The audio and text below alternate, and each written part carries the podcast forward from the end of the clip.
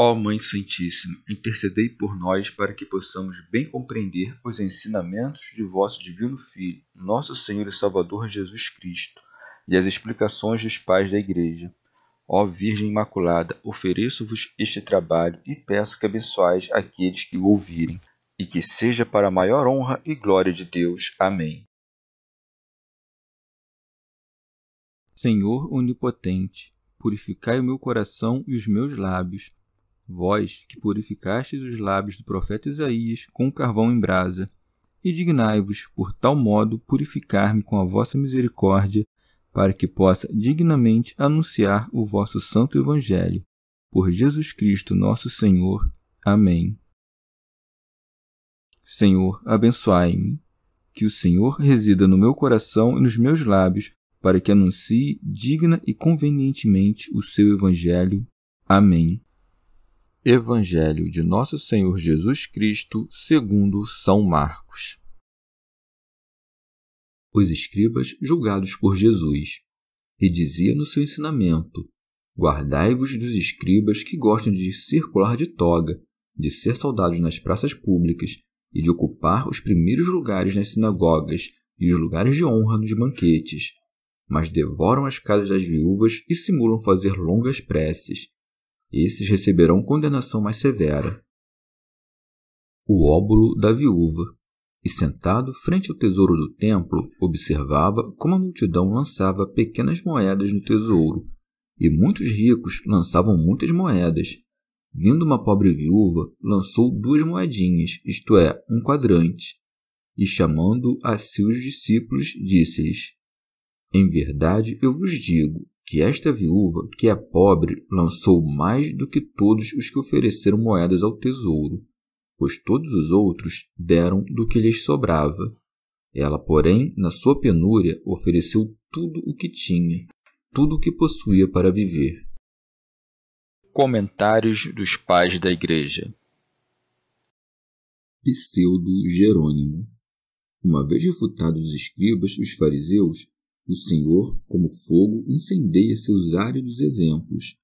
Por isso se diz, e dizia no seu ensinamento: Guardai-vos dos escribas que gostam de circular de toga. São Beda. Andar com roupas largas, vestidos com roupas elegantes, significa aparecer ao público. E nisto, entre outras coisas, disse que pecou aquele rico que se banqueteava todos os dias de modo esplêndido. Eufilacto Diócrida. Andavam, pois, com roupas largas e veneráveis, querendo com isto ser honrados acima dos demais, e, semelhantemente, desejavam outras coisas que dizem respeito à glória, pois se segue de ser saudados nas praças públicas, de ocupar os primeiros lugares nas sinagogas, de lugares de honra nos banquetes. São Beda Deve-se notar, contudo, que o Senhor não proíbe aqueles a quem isto cabe por dignidade que sejam saudados nas praças, que ocupem as primeiras cadeiras ou os primeiros lugares nos banquetes, mas ensina que os fiéis devem se precaver contra aqueles que, indevidamente, amam estas coisas, tenham ou não direito a elas, como contra pessoas perversas. Deste modo, o Senhor censura a disposição interna, não a categoria, conquanto não deixem de ter culpa se, sendo os mesmos que presidem aos julgamentos do foro, desejarem ser chamados de mestres da sinagoga na cadeira de Moisés. Recebemos, pois, com dupla razão, a ordem de estarmos atentos aos desejos da glória vã, para que não sejamos seduzidos por sua simulação, julgando ser bom aquilo que fazem, ou para que não sejamos inflamados pelo desejo de igualá-los, alegrando-nos de modo vão em sermos louvados nas virtudes que eles simulam. Teofilacto Diócrida. De um modo especial, o Senhor também ensina os apóstolos a não manterem nenhum trato íntimo com os escribas, mas a imitar Cristo, e ordenando-os como mestres nas coisas que se devem fazer na vida, coloca os outros sob o poder deles. São Beda. Não buscam somente louvores dos homens, mas também dinheiro, por isso se segue.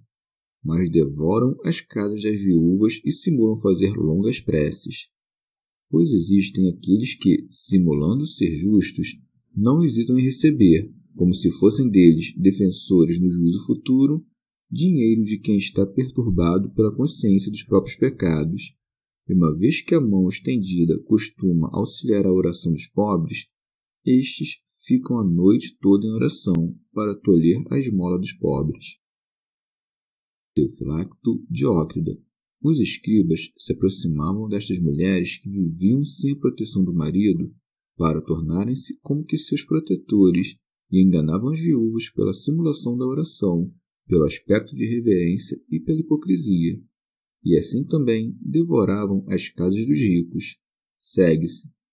Esses receberão condenação mais severa, isto é, que os outros judeus que pecarem.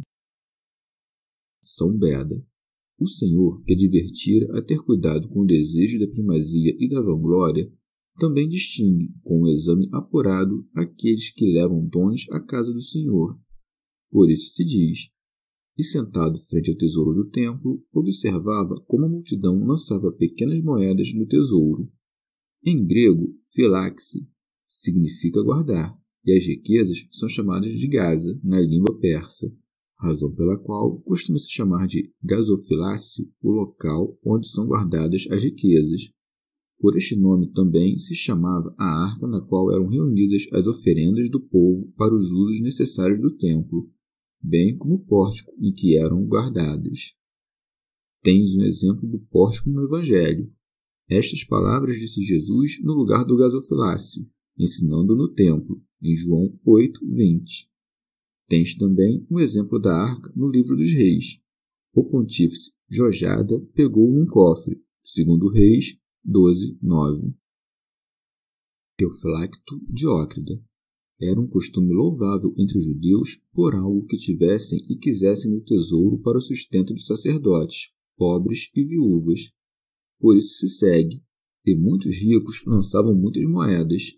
Enquanto muitos faziam isto, aproximou-se também uma viúva, mostrando a disposição da alma na oferta que fez de acordo com as próprias possibilidades. Por isso se segue. Vindo uma pobre viúva, lançou duas moedinhas, isto é, um quadrante. São Beda.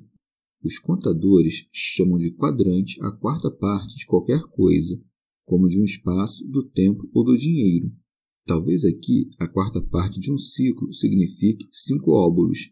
Segue-se e chamando a si os discípulos, disse-lhes: Em verdade eu vos digo que esta viúva, que é pobre, lançou mais do que todos os que ofereceram moedas ao templo. Deus, com efeito, não pesa a riqueza dos que oferecem, mas a consciência. Nem ponderou quanto foi oferecido em sacrifício, mas de quanto foi tirado.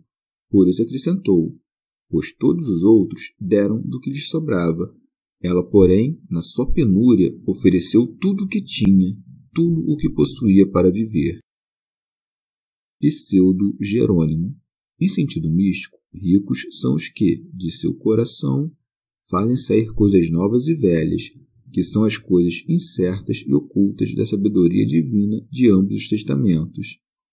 Já a pobrezinha, quem é senão eu e meus semelhantes, que deito o que posso e desejo o que não posso explicar-vos. Pois Deus não considera quantas coisas vós escutastes, mas com qual disposição.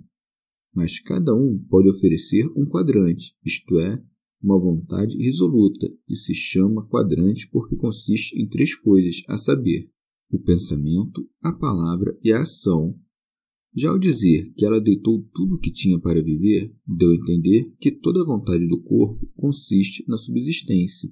Por isso foi dito: todo o trabalho do homem é para sua boca. Teofilacto Diócrida. Ou de outro modo, esta viúva é a alma do homem, que abandona Satanás a quem tinha estado unida.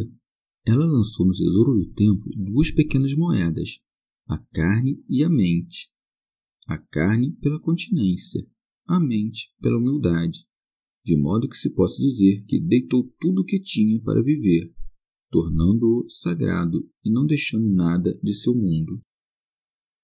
São Beda. Já em sentido alegórico, os ricos que lançavam ofertas no tesouro designam os judeus soberbos pela justiça da lei. A viúva pobre designa a simplicidade da igreja. Pobre porque lançou fora o espírito da soberba ou os desejos das coisas temporais. Viúva porque Jesus, seu marido, suportou a morte por ela.